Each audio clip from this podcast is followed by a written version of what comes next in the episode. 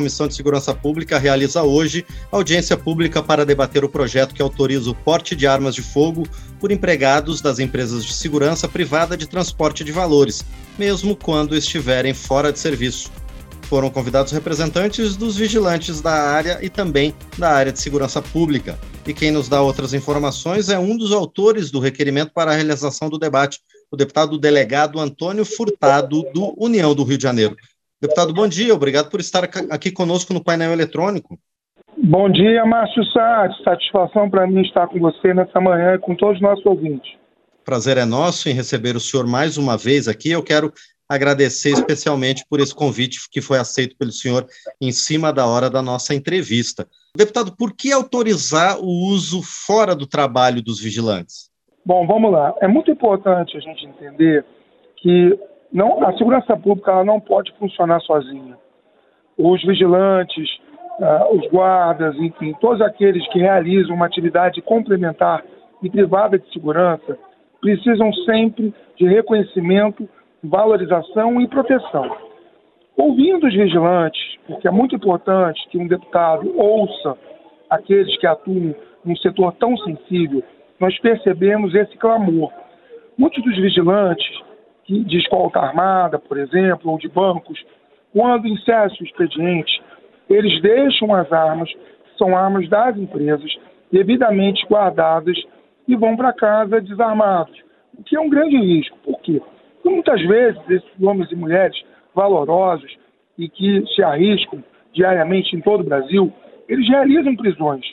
Eles prendem marginais, levam às delegacias, são lavrados pelos delegados de polícia flagrantes, mas, infelizmente, existe a famigerada audiência de custódia, onde a justiça, às vezes, num prazo de 24 horas, solta esses bandidos.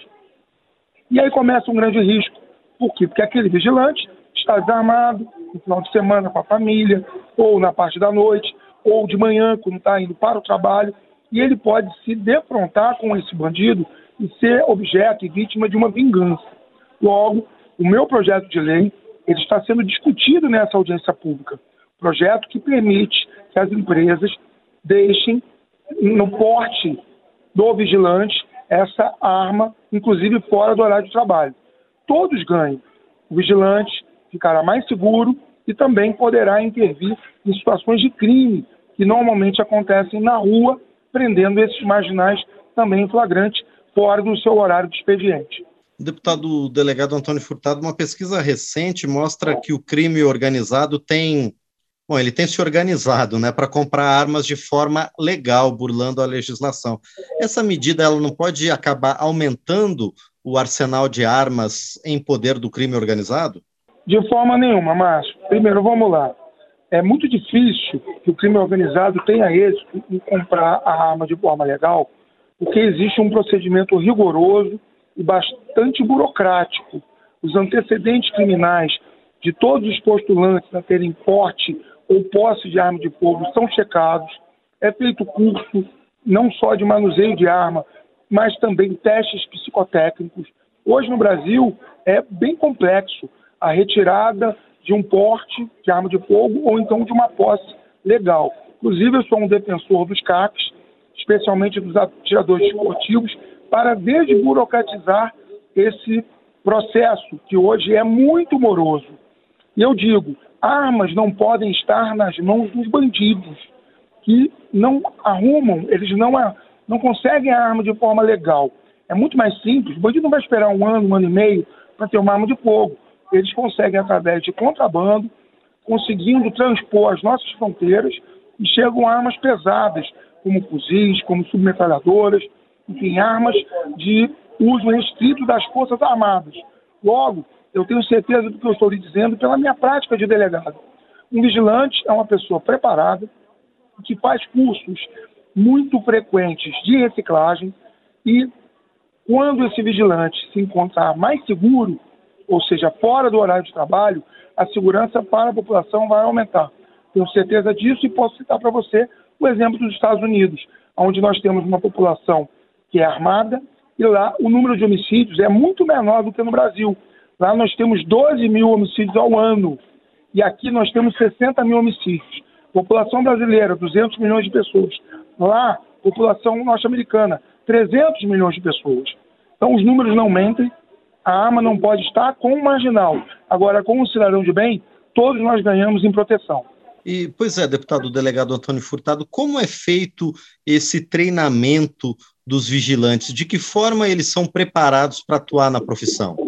Eles são preparados através de exames físicos, de exames psicotécnicos, que não é qualquer pessoa que tem ah, o equilíbrio mental, psicológico necessário para portar uma arma de fogo.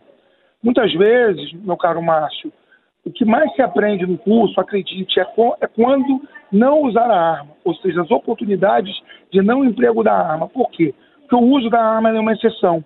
É só quando não existe uma outra forma de deter o marginal ou de evitar o conflito. Logo, eles são preparados fisicamente, psicologicamente, no manuseio da arma de fogo, com treinamento de tiros em stand, e a partir de um treinamento que eu considero bastante rigoroso, é que eles conseguem a autorização para exercer a profissão de vigilante. Não sei, Márcio, se você sabe, mas hoje no Brasil existem mais vigilantes do que todas as polícias juntas e do que todas as forças armadas juntas. Logo, é muito mais do que o Exército, a Marinha a Aeronáutica e as polícias reunidas. E essas pessoas têm que ter condições de valorização salarial. Entendo que elas devam ter patrocinadas pelas empresas um seguro de vida para que suas famílias, caso eles venham a faltar, possam estar protegidas e também a questão de uma arma de fogo para a sua defesa pessoal e também a defesa de sua família e de terceiros. Eu sei o que estou falando, eu sou o autor da única frente parlamentar que defende não só a segurança privada, mas também a segurança pública. E a partir daí nós queremos sim fazer um trabalho relevante para que esses milhões de profissionais possam ter não só o reconhecimento financeiro necessário para sustentar suas famílias, mas também terem as suas vidas protegidas para protegerem a sociedade melhor. Pois é, deputado delegado Antônio Furtado, esse dado que o senhor citou é bastante interessante, de que a vigilância privada já tem um efetivo maior do que as forças regulares de segurança. Por que, que o Brasil está precisando tanto de segurança privada, deputado? Porque a segurança pública ela não pode ser vista, como não é vista em nenhum lugar do mundo, como garantidora universal. Ou seja, mesmo que você contrate o dobro de policiais que nós temos em todo o Brasil, ainda assim é humanamente possível que a polícia esteja em todos os lugares, que a polícia possa, por exemplo, fazer um patrulhamento efetivo de toda a cidade. Tanto que nós sempre nos orientamos, policiais, pela chamada mancha criminal, percebendo os locais de maior índice de ocorrência de delitos, se deslocam mais policiais para lá, seja para prender o bandido ou para evitar que ele continue delinquindo. É justamente por isso que nós precisamos reforçar a segurança privada para que tenhamos mais profissionais preparados para que haja um patrulhamento e uma proteção melhor do que é feita hoje. A segurança pública cumpre o seu papel, ela tem refreado a ação dos marginais, mas os números de crimes ocorridos no Brasil ainda são números muito altos. Na minha opinião, isso acontece porque ainda não houve o fortalecimento adequado da segurança privada. Segurança pública e segurança privada são como duas irmãs e ambas merecem ser protegidas para poderem proteger a nossa população melhor. E, deputado delegado Antônio Furtado, qual a expectativa de votação da sua proposta a partir de eventos como esse, como essa audiência pública que vai acontecer hoje? A audiência pública sempre é uma oportunidade de ouro. Por quê? Porque nós chamamos representantes não só dos vigilantes, para que eles possam contar suas dificuldades, os problemas que eles enfrentam no dia a dia da profissão, isso muitas vezes é matéria para novos projetos de lei, mas também chamamos delegados de polícia, autoridades da área da segurança pública. Por quê? Porque é através do diálogo, Márcio, que nós vamos conseguir um entendimento mais amplo e mais profundo dessa dinâmica do que é a segurança no Brasil. É conversando com quem está na ponta, com as pessoas que se arriscam, com as pessoas que efetivamente prestam esse serviço, que nós vamos poder atender melhor a população. Eu sou delegado de polícia, Márcio, há 15 anos. Estou no meu primeiro mandato. E quando eu decidi vir para a Câmara Federal, foi porque eu queria fazer mais do que eu fazia nas delegacias. E nós temos conseguido fazer coisas positivas, como, por exemplo, aumentar a pena no crime de maus tratos de animais, que era uma frustração grande que eu tinha, porque muitas vezes eu autuava o autor da morte de um cão ou de um gato e iria para casa sorrindo. Hoje não, hoje ele é preso. Por isso da importância de profissionais da segurança na Câmara Federal e no Senado, porque nós sabemos as dificuldades. E eu estendo essa importância àqueles que trabalham também na segurança privada. Logo, é muito relevante a audiência pública de hoje, que começa às 14 horas. Nós vamos ouvir profissionais experimentados e, a partir daí, não só eu vou ter mais apoio para a aprovação desse projeto de lei, que é estender para fora do horário de trabalho o porte da arma da empresa nas mãos do vigilante, mas também que nós possamos juntos aprimorar o tratamento que hoje a nossa legislação dá a esses profissionais. Estou muito otimista e tenho certeza que grandes frutos virão dessa audiência pública e do esforço que nós estamos fazendo nessa legislatura.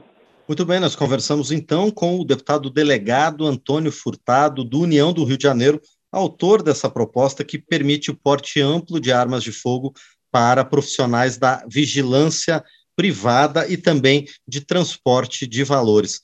Deputado, mais uma vez, quero agradecer ao senhor pela participação aqui no painel eletrônico e também quero desejar muito sucesso nas discussões em que o senhor está envolvido junto com representantes da categoria e também da, da, dos agentes de segurança pública, principalmente nessa audiência de logo mais. Muito obrigado, deputado. Muito obrigado, Márcio. Agradecendo a ti, agradeço a toda a equipe da Rádio Câmara. Estamos juntos aí para um Brasil melhor. Forte abraço, amigo. Com certeza, mais uma vez, muito obrigado então ao deputado delegado Antônio Furtado, ele que é do União do Rio de Janeiro.